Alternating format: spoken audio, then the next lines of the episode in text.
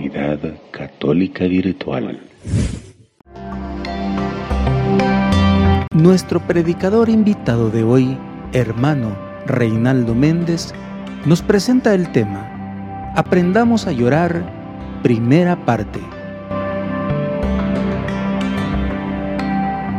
Que el Señor les bendiga, queridos hermanos. Mi nombre es Reinaldo Méndez, predicador católico en El Salvador. En esta ocasión, compartiendo con, el, con ustedes el tema Aprendamos a llorar. Y nos vamos al Evangelio según San Juan, capítulo 11, versículo 35. Dice la palabra del Señor así. Jesús se echó a llorar. Palabra del Señor, gloria y honor a ti, Señor Jesús. Este, dicen algunos, es el versículo más corto de la Biblia. Otras versiones dirán solamente dos palabras. Jesús lloró. Esta versión que estoy utilizando dice Jesús se echó a llorar. En el fondo es lo mismo.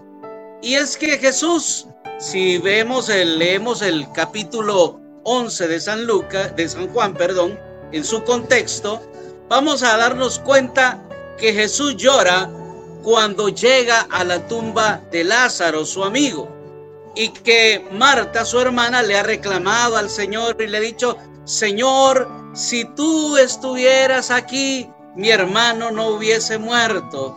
Y el Señor le dice, Marta, ¿verdad? Yo soy la resurrección. El que cree en mí, aun muerto, vivirá. Y algunos estudiosos de la Biblia dicen que Jesús lloraba por su amigo Lázaro, u otros dirán que Jesús lloraba por la falta de fe que había en las personas. Pero el acontecimiento es ese. Jesús lloró. Y realmente lloró, queridos hermanos, al ver el dolor, de cuánta gente como Lázaro en ese momento sufriendo la muerte. Un día una hermana nos compartía, otros unos hermanos más bien nos compartían un testimonio. Dice que ellos andaban evangelizando casa por casa y llegaron a la casa de una señora, una hermana, y pues ella los invitó a pasar hasta la sala de su casa a compartir la palabra del Señor. Entonces cuenta el hermano evangelizador. Dice que él le dijo a la señora, hermana, le dijo, si, si usted se acerca a Dios, Dios puede bendecirle y puede darle un buen trabajo. Y ella le dijo, hermano, yo tengo un buen trabajo. Yo ya trabajaba en ese momento para el Banco Mundial. Es una organización mundial, ¿verdad? Y trabajaba y tenía un buen sueldo. Y le dice el evangelizador, hermano, hermana, le dice, si usted se acerca al Señor, el Señor le va a dar a usted un buen esposo. Va a hacer que su esposo sea un hombre bueno. Y ella le dice, yo tengo un buen esposo. Él es un hombre trabajador, es un buen proveedor, es un hombre de hogar, de familia, tengo un buen esposo. Viene el evangelizador y le dice, hermana, si usted se acerca al Señor, Dios va a obrar en sus hijos, va a hacer que ustedes, sus hijos, sean buenos hijos. Y le dice ella, pues yo tengo buenos hijos, sanos, sin vicio, estudiosos, hogareños, entonces dice el hermano, el evangelizador, que él ya no encontraba qué palabras decirle o cómo animarla, cómo motivarla para que ella fuera a la parroquia, hiciera un retiro espiritual. No hallaba, dice, cómo convencerla. Y le pidió al Espíritu Santo y le dijo, Espíritu Santo, ¿qué le puedo decir a esta mujer? Entonces dice que Dios puso en su mente, en su corazón, estas palabras. Él le dijo, hermana, le dijo, y de todo lo bueno que usted tiene, ¿qué hace por los demás? Y ahí dice ella, Dios tocó su corazón, porque se dio cuenta que ella tenía muchas cosas buenas en la vida, pero que había vivido indiferente a las necesidades de los demás. Saben, queridos hermanos, así es la historia de muchas personas. Están bien, tienen muy buenos trabajos, muy buenas cosas, tienen muchas cosas buenas. Quizás son pocos en la, la verdad que viven una vida así, pero no hacen mucho por los demás o no hacen nada por los demás. Hoy este tema que le hemos titulado Aprendamos a llorar está enfocado en, queridos hermanos, a que abramos los ojos, abramos los oídos, abramos el corazón a las necesidades de los demás. Especialmente quiero enfocarme en un grupo y es en el de jóvenes. Muchos jóvenes hoy en día están sufriendo tremendos problemas. Viven en un contexto de guerra, de violencia. Viven muchos jóvenes hoy en un contexto de privaciones, de violencia, desapariciones, extorsiones, crimen organizado, explotación sexual, drogas, pornografía, marginación y exclusión. Jóvenes que hoy en día viven en un contexto y crecen en un contexto social muy difícil. Y muchos lamentablemente somos como indiferentes. Otros dicen otras cosas hemos pasado peores en la vida.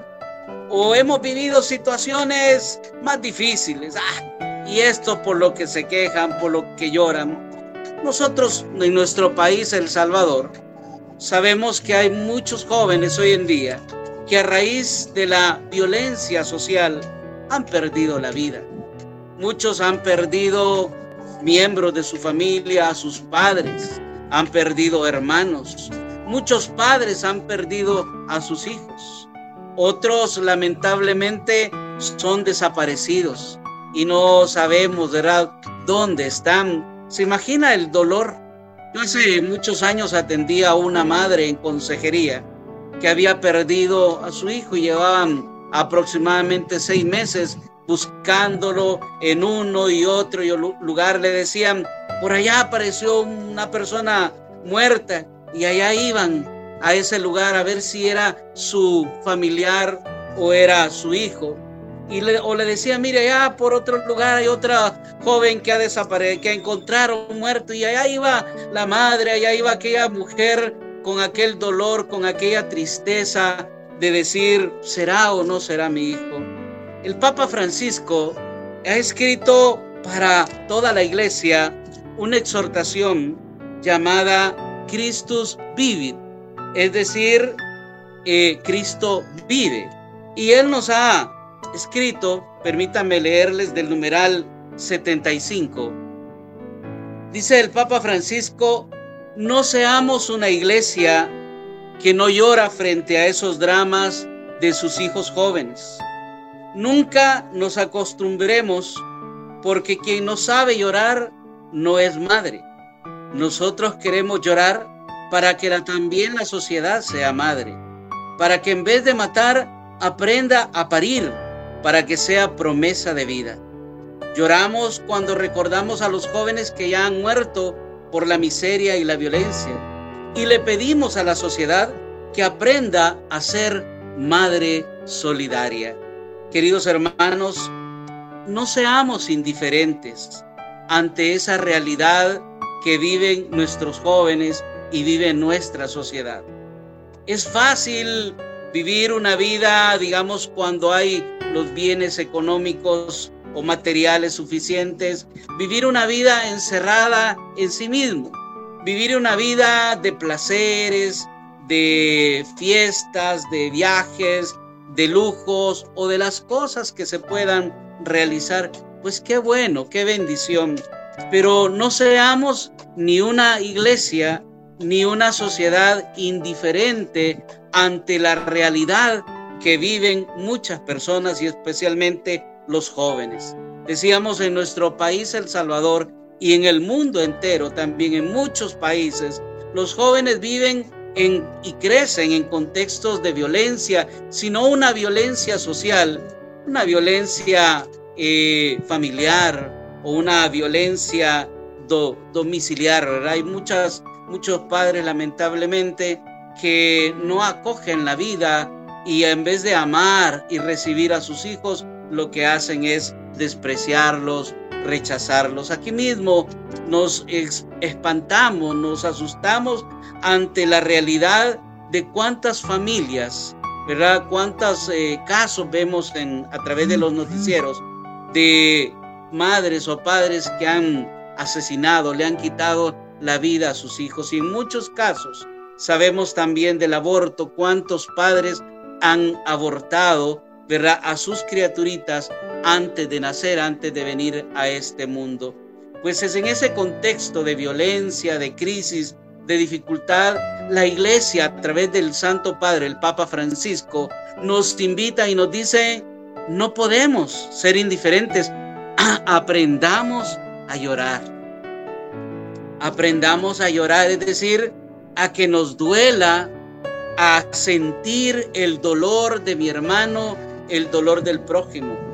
Hace unos años el Papa Francisco también, en su mensaje para la cuaresma, nos recordaba, hace unos tres años aproximadamente, nos decía que el otro es un don y la palabra es un don. Así se titulaba el mensaje para la cuaresma del Papa Francisco. Y nos hablaba de la parábola del rico Epulón y de Lázaro el pobre. Y el Papa Francisco en esa ocasión decía unas palabras muy certeras, muy iluminadoras. El otro es un don, es un regalo. Para Epulón, el rico, Lázaro era un don, era un regalo donde él con su riqueza podía compartir con aquel pobre, con aquel indigente, con aquel enfermo. Pero dice que lamentablemente él hacía grandes banquetes, hacía grandes banquetes ¿verdad? Invitaba a sus amigos, pero al pobre, al que estaba a la puerta, el que era su prójimo, no le compartía nada. Y si él hubiera sido una persona generosa, dadivosa, si fuera una persona solidaria que aprendiera a compartir, que viera el dolor que, del que está a su lado, aquel hombre a lo mejor se hubiera salvado. Pero lamentablemente es así. Todos de nosotros tenemos a nuestro alrededor gente, jóvenes, con grandes necesidades, no solamente necesidades materiales, sino que necesidades también espirituales, emocionales. Sabe que muchos jóvenes hoy en día crecen sin afecto, sin cariño. Un día un muchacho me decía, yo odio a mi mamá. Yo le pregunté, ¿cómo es posible que odies a tu mamá? Si la mamá es lo más sagrado, la mamá es lo más lindo, lo más hermoso que podemos tener en este mundo. Y él decía, es que mi mamá me dejó pequeño, ella se fue a los Estados Unidos y pues quedé con mis abuelos.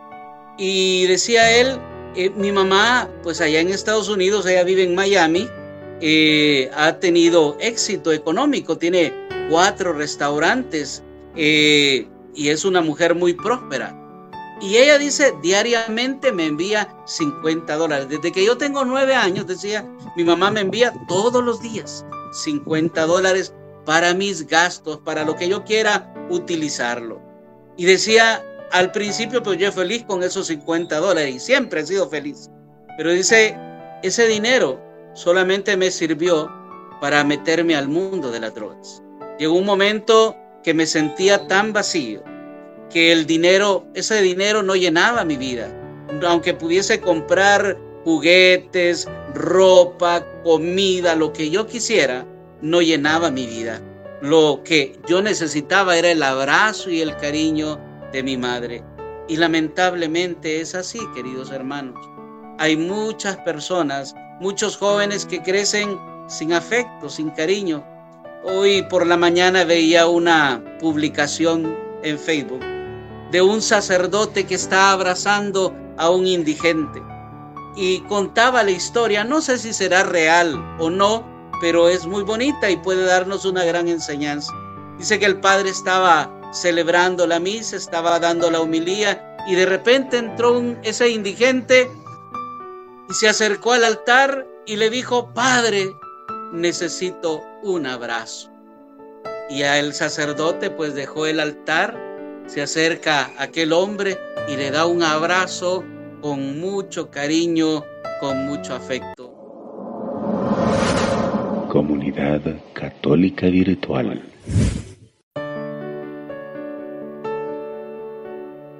Beato Carlo Acutis ruega por nosotros.